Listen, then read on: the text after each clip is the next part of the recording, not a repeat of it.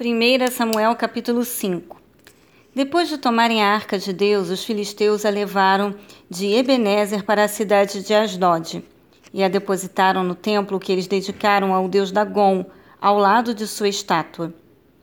No dia seguinte, ao romper da manhã, os moradores de Asdod observaram que a imagem de Dagon estava caída de cara no chão, exatamente na frente da arca do Senhor. Imediatamente eles ergueram a estátua de Dagon e a colocaram de volta em seu lugar.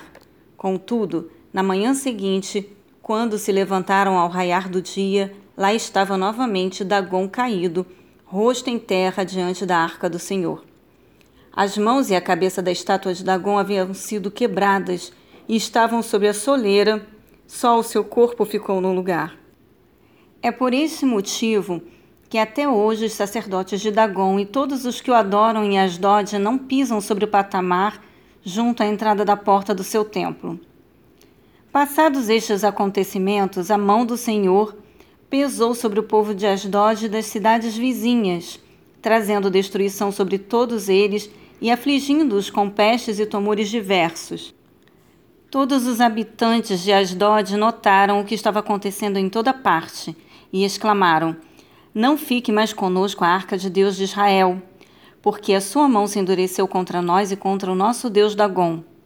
Então mandaram que alguns mensageiros fossem chamar todos os cinco príncipes filisteus e lhes indagaram: Que devemos fazer com a arca de Deus de Israel? E tomaram a seguinte decisão: a arca do Deus de Israel seja transportada imediatamente a Gate. E então levaram a arca de Deus do Deus de Israel.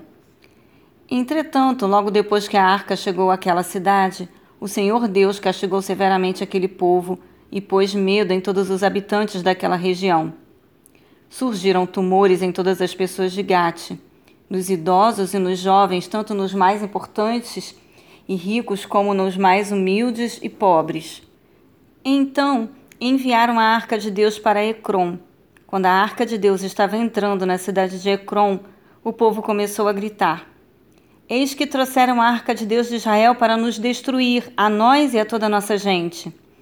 E imediatamente enviaram mensageiros a todos os príncipes governadores dos filisteus com a seguinte súplica: Devolvei o quanto antes a arca do Deus de Israel, que ela retorne ao seu lugar e não mais provoque a nossa destruição e o sofrimento do nosso povo.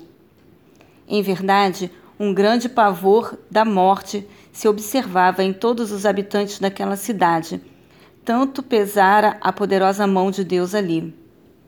Aqueles que não morriam rapidamente eram afligidos com vários tumores, e gritos de dor e aflição subiam incessantemente ao céu.